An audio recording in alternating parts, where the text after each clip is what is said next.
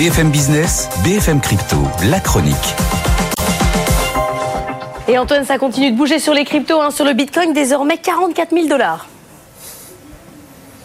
Oui, on a l'impression de gagner 1000 dollars par jour. Hein, ces derniers temps, c'est assez spectaculaire. On gagne 17% en 5 jours, 20% en un mois.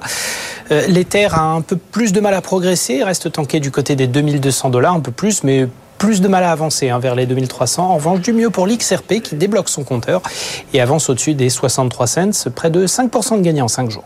Bon, on va peut-être aller euh, au record. Hein, le record sur le Bitcoin, c'est 69 000. Hein. C'est ça, Antoine hein Oui, absolument. 69 000 dollars. On a mm. beaucoup parlé ces derniers jours de Coinbase. Là, c'est le grand retour de Robinhood.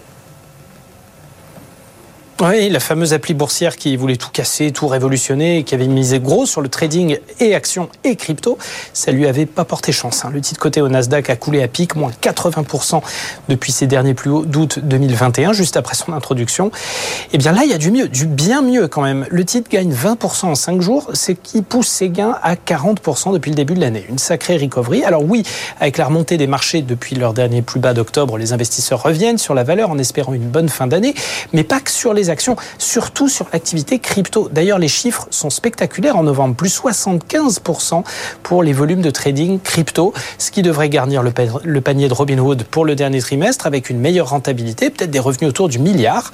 Le groupe veut d'ailleurs étendre son activité, trading actions américaines pour ses clients britanniques, trading crypto sans frais sur le marché européen, trading d'options et de futurs, tout ça dès l'année prochaine, Robinhood, qui peut légitimement rêver d'un redressement à la Coinbase, qui reste une des très belles histoires du moment. Le titre reprend 226% sur un an.